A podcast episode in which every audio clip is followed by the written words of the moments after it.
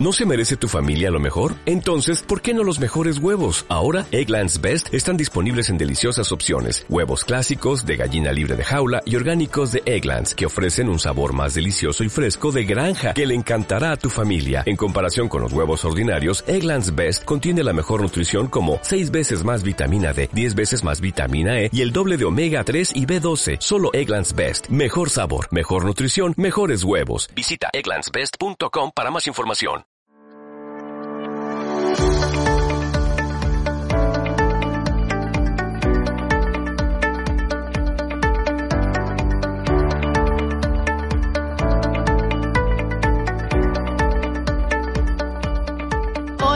Todos los amantes del podcast, sobre todo a todos aquellos que no se despegan ni un segundo de las novedades que cada semana ofrece el enjambre. Hoy les traemos una entrevista que Camilo Condis le hiciera al economista Yarpredi Vázquez López, licenciado en Economía y máster en Ciencias Económicas por la Universidad de La Habana. Yarpredi ha impartido clases de las materias de desarrollo económico en la Universidad de La Habana y la Universidad Agraria de La Habana e investiga la temática de micro, pequeñas y medianas empresas y su relación con la economía local en el Centro de Desarrollo Local y Comunitario. En esta entrevista realizada para nuestro episodio 39 hablamos con Yerbredi Vázquez acerca del desarrollo local.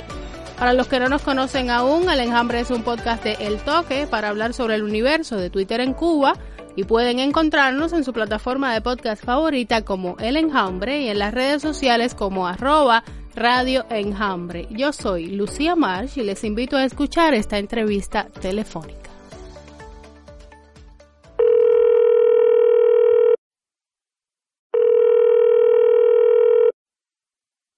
Un saludo ya, Brady. Muchísimas gracias por aceptar nuestra invitación al enjambre.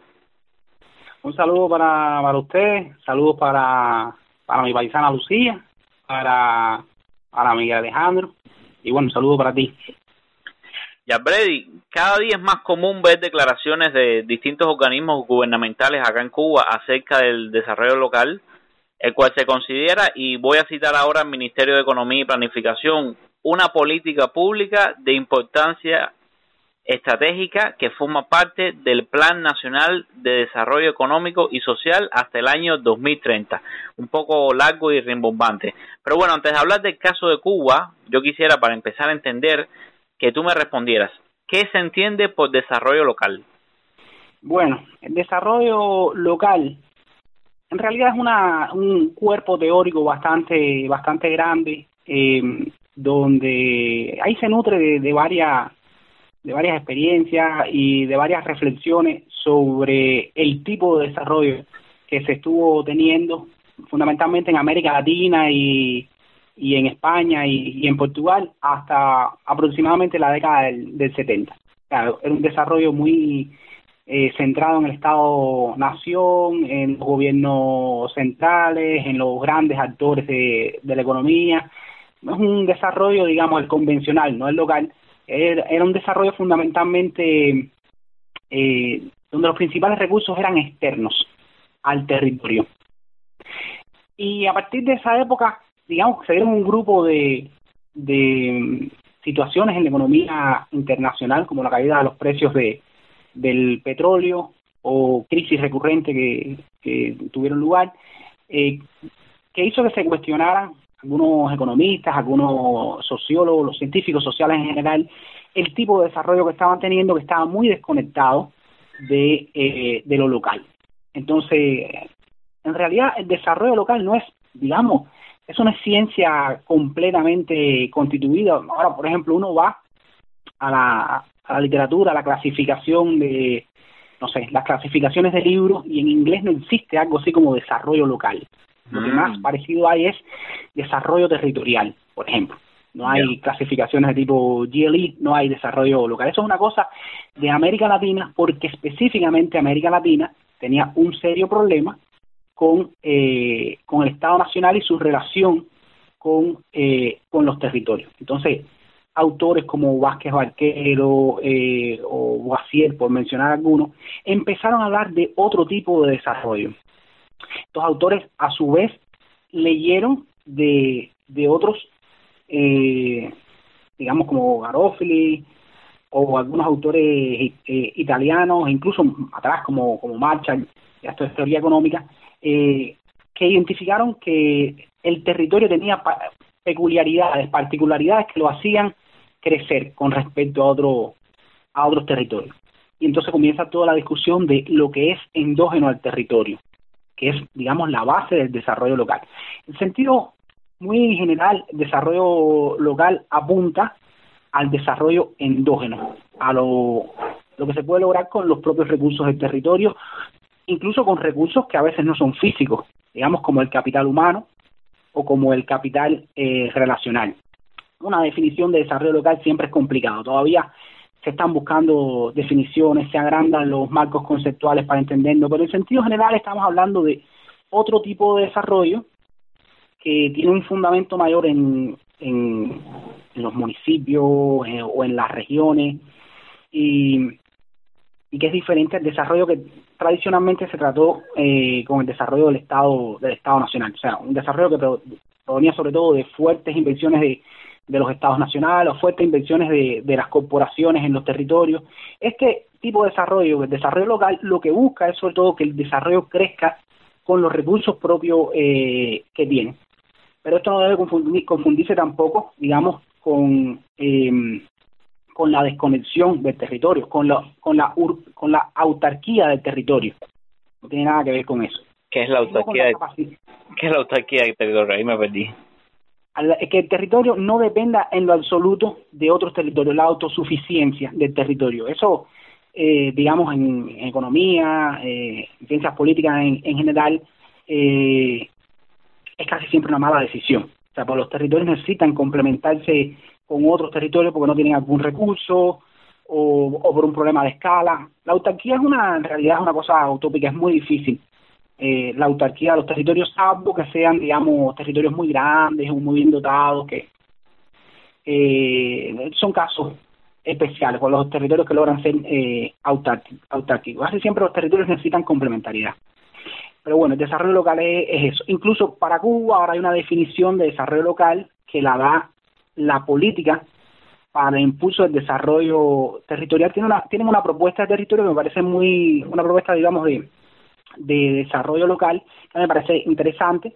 Dice que es un proceso esencialmente endógeno, participativo, innovador y de articulación de intereses entre actores, territorios y escalas, municipio, provincia, sectores, la nación, y se sustenta en el liderazgo de los gobiernos municipales y provinciales para la gestión de sus estrategias de desarrollo dirigidas desde la gestión del conocimiento y la innovación al fomento de proyectos que generen transformaciones económicas y productivas, eh, socioculturales, ambientales, institucionales, con el objetivo de elevar la calidad de vida de la población. Esa política tiene esa política que se aprobó aquí por el Consejo de, Ministros, tiene esa definición que me parece un buen punto de partida.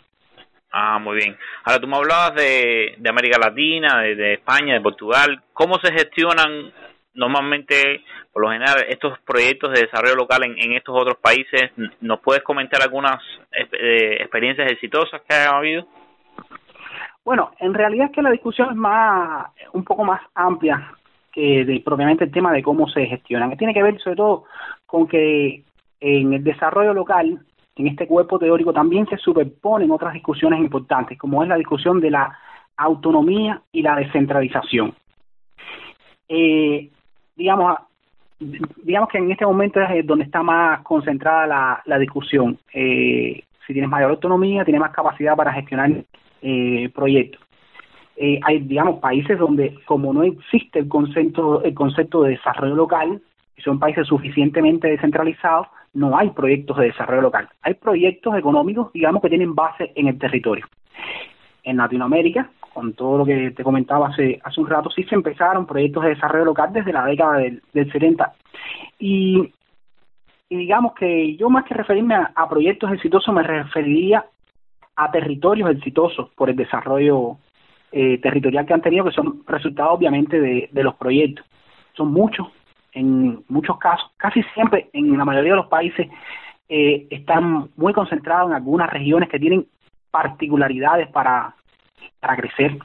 Yo pienso, por ejemplo, en España es muy común eh, buenos proyectos de desarrollo en el en el País Vasco, eh, digamos como la cuna así de, de desarrollo, no no la cuna, sino eh, los referentes del desarrollo local en eh, en España, en Argentina es muy famosa la, la localidad de Rafaela, que es un pequeño municipio que tiene uno de los PIB per cápita más grandes de, de América de América Latina y lo han hecho sobre la base de proyectos que que son gestionados por el territorio, por actores que tienen peculiaridades con respecto a con respecto a, a otros, pero proyectos hay de, de todo tipo. Lo más importante es que son muy variados, en muy distintas de muy distintos ámbitos. Yo creo que si pudiéramos hablar de algunas características que tienen estos proyectos es primero como los municipios tienen más autonomía o tienen autonomía en muchos casos, disponen de fondos para los proyectos, son proyectos donde coexiste el capital privado y el y los fondos estatales. Eh, son proyectos que normalmente se planifican por programas y por proyectos y son proyectos que son flexibles, ¿no? Para que eh, para que funcione. Y por otro lado, tienen que haber muchos proyectos. Los lugares donde hay proyectos exitosos tienen muchos, no es un solo proyecto, porque eso es un reclamo de la ciudadanía, que existan proyectos. Los proyectos, sobre todo, son muy reclamados porque son generadores de empleo, porque mejoran la oferta local, porque permiten eh, que se realicen compras públicas que beneficien directamente al tejido productivo, eh, al tejido productivo local. Es una exigencia de la ciudadanía, digámoslo así. Y bueno, puedo hablar de, de distintos tipos. Digamos, hay, hay hay un tipo de, de proyecto que es muy común en, en Latinoamérica y, y en, la península ibérica, que son los proyectos de turismo local. Casi siempre los gobiernos locales tienen fondos para el fomento del turismo local, o sea, un turismo sobre todo que no es el turismo de, la, de las grandes empresas turísticas, de los grandes, eh, digamos, de las transnacionales de, del turismo, sino el turismo de los pequeños actores, de los pequeños actores del, del Airbnb o de las pequeñas empresas locales de turismo, de las agencias de viajes locales. Eso es muy común en la en, la región, salen con mucha con mucha facilidad esos esos proyectos. Y la, en realidad creo que los distingues que son de muy diversos tipos y que más que proyectos exitosos lo que hay es territorios exitosos ahí me surgen dos dudas con lo que tú hablaste. Me hablas de regiones con particularidades para crecer y al mismo tiempo me hablaste también, aparte, sobre la coexistencia de capital privado y público. Te pregunto, ¿hay regiones que están eh, condenadas a no poder desarrollarse con los recursos locales? Eh, ¿Es esto así? ¿O regiones que van a tener muchas más facilidades para lograrlo? ¿Y, y qué importancia tiene el uso de capital privado en esta en esta relación para, para el desarrollo local? Bueno, hay regiones que desafortunadamente sí tienen problemas para eh, para su desarrollo por una cuestión de digamos de, dotación. El territorio no está eh, no tiene los recursos distribuidos de manera homogénea. Hay lugares que tienen agua, por ejemplo, y otros lugares tienen agua. Hay lugares que tienen recursos mineros y otros y otros que no. Y hay lugares que están poco poblados, por ejemplo. Entonces, esto definitivamente en muchos casos un, es un problema. Eh, no es que estén condenados, pero sí necesitan otro tipo de apoyo, un apoyo que normalmente se, se les da por el gobierno central o por los mismos municipios aledaños. Hay municipios que también han entendido el concepto de que tiene que existir solidaridad interterritorial y, y fomentan el desarrollo de los municipios eh, aledaños eh, pero definitivamente lugares que no tienen una situación de partida buena, digamos, lugares donde no puedes hacer turismo local porque no hay ningún tipo de atractivo, mm. o, o lugares donde la base productiva está muy deprimida, pero hay otros lugares, digamos, que tiene suficiente capital privado o tiene atractivos que no tienen otros, digamos, las ciudades patrimoniales, por ejemplo, tienen un punto de, de partida diferente con respecto eh, para los proyectos de desarrollo turístico eh, con respecto a otras ciudades, a las ciudades intermedias o a las ciudades planificadas, digamos, las famosas ciudades dormitorio, tienen un punto de partida diferente porque tienen activos, porque tienen historia, que es casi siempre lo que se busca en el, en el turismo de, eh, de ciudad. porque incluso tienen los servicios concentrados o tienen un, área con un grupo de, peculiaridades, porque tienen tradiciones. Todas esas son eh, cuestiones que, son un punto de partida diferente. Por eso los territorios necesitan apoyos de, de otras instancias como el gobierno nacional o los gobiernos provinciales los gobiernos de los municipios eh, cercanos para que los ayuden a, a potenciar. Eso, de hecho, se traduce específicamente en, un tratamiento fiscal específico. Existe en la mayoría de, los países políticas de, convergencia, etcétera, etcétera, porque las situaciones de partida son, son diferentes. Entonces, es fundamentalmente eso a lo que me, a lo que me refería. Discúlpame, tú te refieres a, a políticas fiscales, quiere decir que, vamos a decir, tienes dos territorios diferentes eh, que pueden ser municipios o provincias con características diferentes de nivel de ingreso, de niveles de recursos naturales, etcétera, y que pueden tener, por ejemplo, eh, los impuestos son diferentes para negocios que estén en un, lugar y en otro. ¿Eso es lo que quieres decir? Sí, te voy a poner un ejemplo, eh, un ejemplo que creo que es el ejemplo extremo. El ejemplo extremo de la política fiscal diferenciada por el por el desarrollo, por las particularidades de los territorios, lo tiene Suiza. En Suiza, que es, digamos, el caso mm, de, país más descentralizado, eh, más descentralizado que hay. Eh, en Suiza se, se cobran impuestos específicos que después, eh, digamos, van a, que después se convierten en transferencias a municipios y son transferencias condicionadas. Te pongo un ejemplo, puede parecer absurdo, pero es así en Suiza, si tú, eres, si tú estás en un cantón que está más inclinado que otro, un tratamiento eh, fiscal diferenciado. Hmm. O sea, nada más que porque tú vives en un lugar que tiene un poco más de loma, te dan un tratamiento fiscal diferenciado porque eso los suizos entienden que es una situación de partida diferente. No es lo mismo una montaña que, que, que en Zurich. Sí. Hasta eso. Sí. Está interesante eso, está interesante eso. Y bueno, y sobre la importancia del, del capital privado en, en esta relación con, con el capital público para el desarrollo local. Es que en realidad, a ver, si bien el desarrollo local es normalmente eh, impulsado desde el gobierno, necesita el concurso de, de, de todos. Sea, tú tienes que implicar a los actores del territorio y bueno, el capital privado está ahí en el territorio. Lo que normalmente se implica un poco más rápido en el territorio, en lo que tiene que ver con el desarrollo local, es los pequeños propietarios. O sea, a los pequeños propietarios les interesa que, que, que, hayan proyectos, que haya dinamismo económico, porque como están en una situación siempre un poco más más frágil, les interesa que el entorno económico sea más estable, entonces ellos se implican más rápido, hacen proyectos más rápidos. Pero estamos hablando de proyectos normalmente de una de pequeñas escalas. Son, podrían ser proyectos grandes, pero normalmente el pequeño capital privado para lo que da para eso. Y también los, los, municipios tampoco son la instancia de gobierno en el mundo que más dinero tiene. Eh, pero se implican rápido en eso siempre que signifique beneficio para, para el territorio. Ahora que me hablas de eso, entonces, ¿Cómo, ¿Cómo vemos eso en Cuba? ¿Cómo se gestionan en Cuba estos proyectos de desarrollo local? ¿Conoces algún ejemplo de éxito acá en, en nuestro país? Bueno, sí hay muchos ejemplos de, de éxito y también hay muchos ejemplos de, de fracaso. Pero también mm, eso merece primero que haga un poco la historia de los proyectos de desarrollo eh, local aquí en Cuba. Esto comienza, digamos, a finales de, más que a finales de los 80, principios de, de los 90, hablarse un poco de, del desarrollo local, como, como inquietud eh, académica, porque en realidad nosotros estamos en un país con una fuerte tradición centralista. Hmm. No solo nosotros, o sea, Latinoamérica tiene una fuerte tradición centralista en sentido general. O sea, yo creo que es un tema cultural también.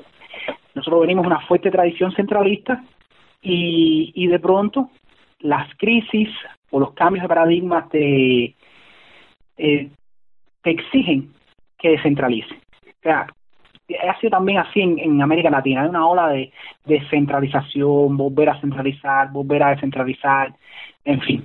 Pero eh, en las situaciones de crisis normalmente hay un avance hacia, hacia la hacia la descentralización. En los 90 fue un proceso, hubo cierto proceso de, de, descentralización en el, en el país y eso implicó, digamos, el surgimiento de proyectos comunitarios, de iniciativas comunitarias, que ahí es donde está la génesis del desarrollo local en, en el país. Eh, en los 90 se hicieron reuniones, una serie de reuniones en el país que generaron después, digamos, la ley de los consejos de los consejos populares, que es muy interesante. Cuba tenía una ley de consejos populares y no tenía una ley de municipios, hmm. para que vean. Y por ahí empezaron los proyectos de desarrollo local que también se solapan a veces con los proyectos de desarrollo eh, comunitario, que están más centrados en las comunidades, en una escala un poco más pequeña, que a veces no es ni una escala política, que es más una escala cultural que, que política. Pero bueno, los procesos de desarrollo local poco a poco fueron surgiendo en los 90, fueron perfeccionándose, fueron evolucionando, las instituciones empezaron a, un grupo de instituciones empezó a acompañar los procesos de, desarrollo local. Estoy pensando en centros como el Centro Martin Luther King, empezaron a formar a los que serían después formadores para el desarrollo local en el territorio, o centros como el centro que pertenezco, el Centro de Desarrollo Local y, y Comunitario, o centros como el Centro de Investigaciones Psicológicas y Sociológicas, y las universidades. Las universidades cubanas también se abrieron enseguida a este tipo de, de investigación, sobre todo porque los territorios se lo demandaban. O sea, en un contexto en el que se te exige que seas innovador porque los presupuestos son magros, porque porque hay potenciales que no se, se aprovechan. Entonces empiezan a surgir estas iniciativas en municipios, digamos, como Yaguajay fue un municipio pionero en los temas de, desarrollo local. Varios municipios de, de Oriente, como, Río Cauto, también son pioneros en desarrollo, en desarrollo local. Y ya en la actualidad se han sumado muchos muchos más, muchos proyectos.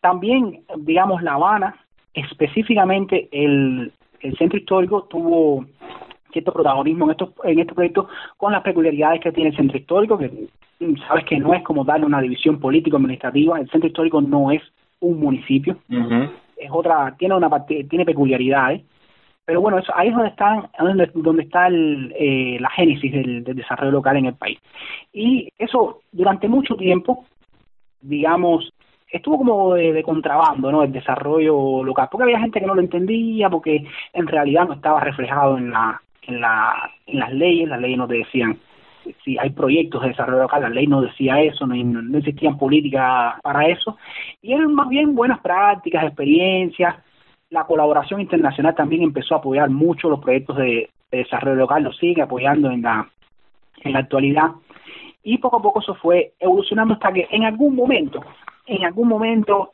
digamos, al final de, del mandato de, de Raúl, ya eso poco a poco fue teniendo mayor aceptación, se fue asumiendo como una buena práctica, se empezaron algunas experiencias como, digamos, la producción descentralizada de materiales de construcción o los proyectos de desarrollo agropecuario, o sea, de base local, la agricultura urbana y suburbana. O sea, hubo como una mirada de nuevo hacia lo local hasta que finalmente el gobierno de, de, de Díaz Canel, el gobierno actual, lo tiene como uno de sus digamos de sus, sus estandartes en la gestión de gobierno, quizás al mismo nivel que el tema de la ciencia o de la o de la informatización con su pro y sus contra y sus problemas, pero definitivamente te das cuenta que, que forma parte de la agenda de, de gobierno. Bueno, el desarrollo local forma parte de la agenda de gobierno y fíjate, el resultado de eso ha sido la introducción de un, eh, de un artículo de autonomía municipal en la Constitución. Sí. Eh, que es una cuestión concomitante con el tema de, del desarrollo local. Para específicamente proyectos ahí de muy diverso tipo. Hay unos que tienen que ver, que son fundamentalmente financiados por la colaboración internacional, que son sobre todo proyectos demostrativos. Hay otros que los dirige metodológicamente y financieramente, coordina el Ministerio de Economía y Planificación, son los, antiguos IMDL, y hay diversos muy, de, muy diverso tipo. ¿Qué significa IMDL? Iniciativa Municipal de Desarrollo Local. Son un tipo de proyecto que se creó a mediados de los, de los 2000. Ya, ya, ya, ya. Ok, ok, voy entendiendo. A mí me, me, de lo que dijiste ahora me, me llamó la atención que dijiste que en los momentos de crisis se tiende a la descentralización.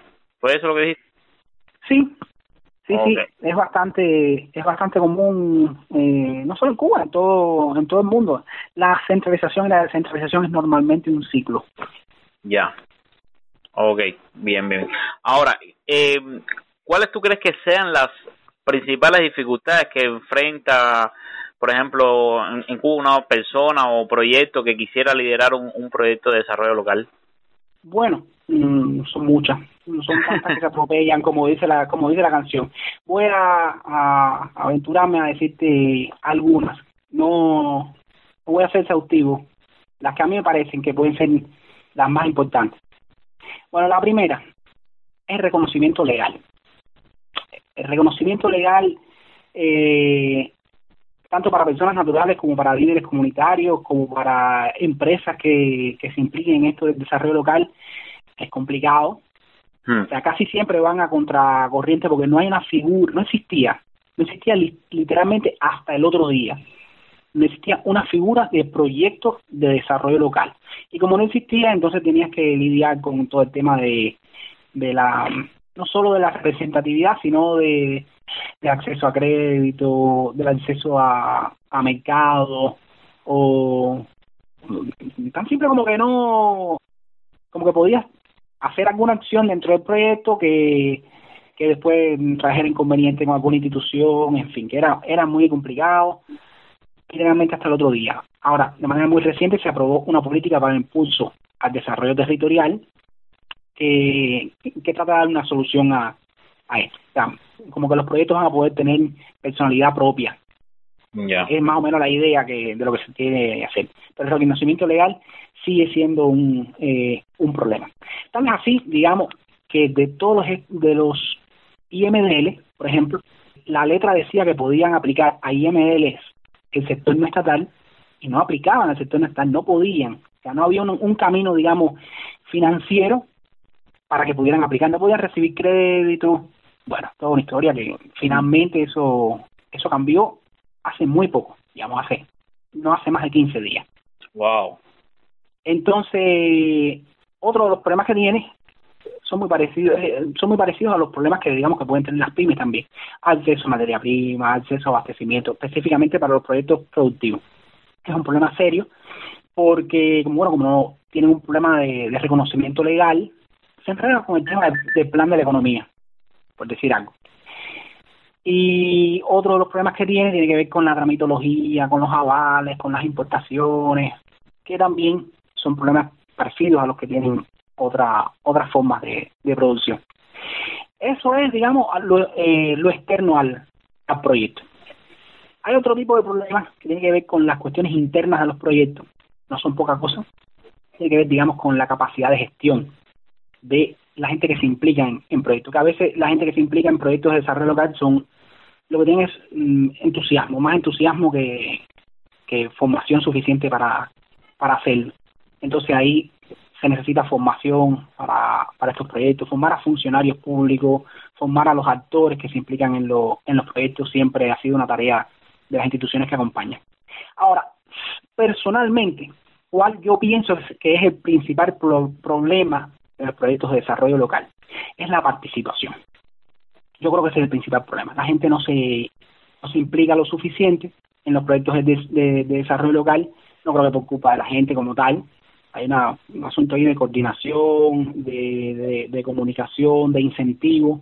La gente le cuesta trabajo implicarse en los proyectos de desarrollo. A veces los proyectos de desarrollo local se quedan en las puertas, en, de puertas para adentro en los gobiernos municipales o hay algunos liderados por el sector eh, por el sector privado que también se quedan de puertas para adentro en los proyectos, en los proyectos comunitarios. Hay un tema serio en la participación que yo creo que desatando eso se puede empezar a desatar lo demás. Es más o menos, hay muchos más. Ahora le preguntas a otros presidentes y te dicen, no, esta cosa, no, es el financiamiento, pero yo creo que esto es lo fundamental. Ahora, tú me hablas de, de, de desatar, ¿no? Estas situaciones vamos a decir que estuviera en tus manos el poder de toma de decisiones para impulsar proyectos de desarrollo local en Cuba que podrían ayudar a, municipios o, localidades de, menores recursos que hay en el país.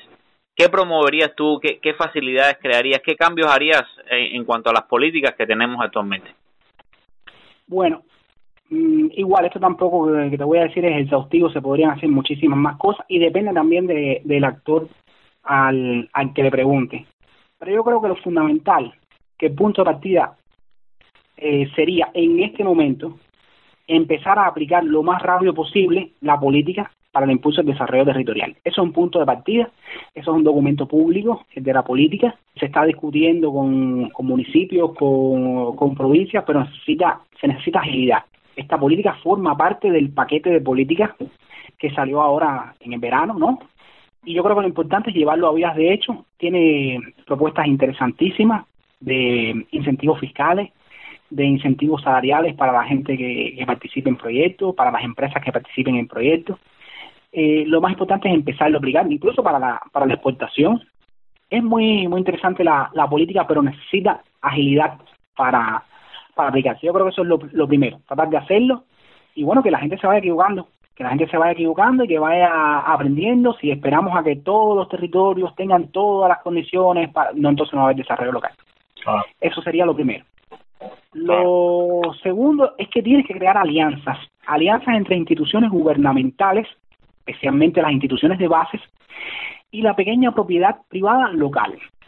¿Por qué te digo esto? O sea, si bien hay que crear alianzas también con el sector estatal, la pequeña propiedad privada local es uno de los principales potenciales que hay en todo el, en todo el, en todo el país. Y creo que se está desaprovechando mucho los potenciales, los potenciales que tiene para el desarrollo local. en la mayoría de los países, digamos, que tienen experiencias exitosas en temas de desarrollo local, lo primero que echa mano el gobierno es a, bueno, a las universidades territoriales y a y a, y a, pequeño propietario privado del, eh, del territorio. Sí. Eso sería importante, establecer eh, alianzas, establecer diálogo, y yo creo que puede haber mucho, mucho diálogo. Lo otro es comprometer al sector estatal, porque a mí me parece que el sector estatal ha sido el mayor ausente en el desarrollo local en el país. Ah. Le cuesta mucho trabajo enredarse en los temas de desarrollo local, no tiene suficiente incentivos de ningún tipo, es una carga más en la mayoría de, de los casos, hay desconocimiento y definitivamente por una cuestión de por una cuestión de escala, una cuestión de financiamiento, de capital, eh, tiene muchas más posibilidades de, de impactar positivamente en el desarrollo local que otro, que otro territorio. Parece que ahora con la política se puede empezar a destrabar eso, pero hace, falta mucha más sensibilidad en, en este asunto. Y yo creo que finalmente, si yo tuviera que tomar alguna medida, yo crearía un, una institución que se dedicara a eso, o sea, al fomento del desarrollo local y que fuera parte directamente del Ejecutivo del país. Algo así como cuando en los países se crean secretarías de, de la mujer o la secretaría de no sé qué cosa o el instituto de planificación física. Son son asuntos transversales son asuntos que tú no los puedes enmarcar digamos en un sector u otro de la economía. Necesitan una institución específica para eso. Y los países que han sido que han sido exitosos han creado instituciones específicas para esto lo mismo a nivel local pero sobre todo a nivel a nivel nacional. Si yo pudiera crear algo crear algo como eso. Yo, yo creo, de hecho, que en algún momento se llegará a algo como eso, es lo lógico. Ya. Oye, muchísimas gracias entonces, Abrey, muchísimas gracias por darnos esta entrevista, ha sido un placer tenerte acá. No, el placer ha sido todo mío. Eh, muchas gracias a ustedes y bueno, sigan con el excelente trabajo que están haciendo. Muchas gracias.